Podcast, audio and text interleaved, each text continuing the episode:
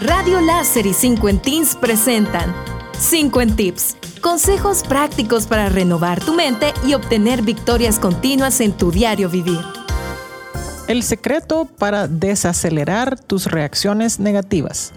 ¿Has pensado en las ocasiones que reaccionaste mal ante una situación y luego te arrepentiste?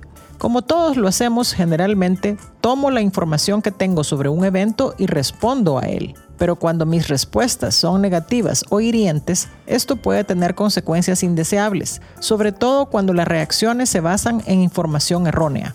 Por lo tanto, es útil aprender a retrasar el tiempo entre un evento activador que contribuye a que te sientas mal y la reacción que tomas frente a él, reduciendo así la tendencia a saltar a una conclusión irrazonable o actuar de forma equívoca. Por ejemplo, si todo el día has estado emocionado por volver a casa imaginando una cena de espaguetis a la carbonara y al llegar encuentras hamburguesas, probablemente te decepcionarás si hablaste con tu esposa sobre comer espaguetis a la carbonara por la mañana y luego, por una razón desconocida, se hizo un cambio, incluso podrías molestarte por eso. Dirás que el evento, el cambio del menú, te enfureció.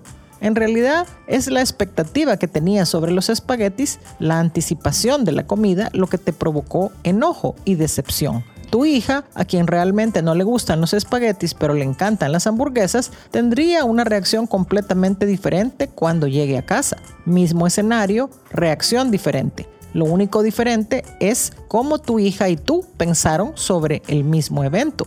El primer 5 en tip cuando nos damos cuenta de que estamos teniendo una reacción negativa a una situación, incluso aquellas tan potencialmente insignificantes como lo es lo que vamos a cenar, es captar e identificar los pensamientos que tenemos. En el escenario de la cena podrías respirar profundo sin decir nada y recordarte a ti mismo lo afortunado que eres de volver a casa y tener una comida disponible y preparada para ti. El otro 5 en tip es dar tiempo a las personas para que nos brinden más información sobre un evento antes de que reaccionemos, contribuyendo así a nuestro proceso de pensamiento. Nuevamente, usando el escenario de la cena, podrías preguntar a tu esposa por qué no hizo los espaguetis y ella te explicará que ha tenido un día súper ocupado y no pudo ir al supermercado a comprarlos. Sin embargo, lo que la gente suele hacer es dejar salir su enojo rápidamente y luego exteriorizar la culpa, incluso sintiéndose justificado en el proceso. Desafortunadamente, una vez que esto sucede, tendremos mucho trabajo por enmendar daños y heridas y es posible que se deriven consecuencias indeseables. Ahora, puede que tu esposa esté enojada contigo y te acuse de ser grosero con ella. Menciono esto porque creo que es una de las lecciones más importantes que podemos aprender en esta era de reacciones rápidas, polarización y división. Necesitamos practicar la desaceleración de nuestras reacciones a los eventos que nos impactan a todo nivel. A medida que practicamos haciendo esto, se vuelve más fácil Cuanto mejor lo hacemos, curiosamente menos eventos se desencadenan. Cuando desaceleramos nuestro enojo y lo separamos de nuestras respuestas, disminuimos la cantidad de negatividad que se vierte en el mundo.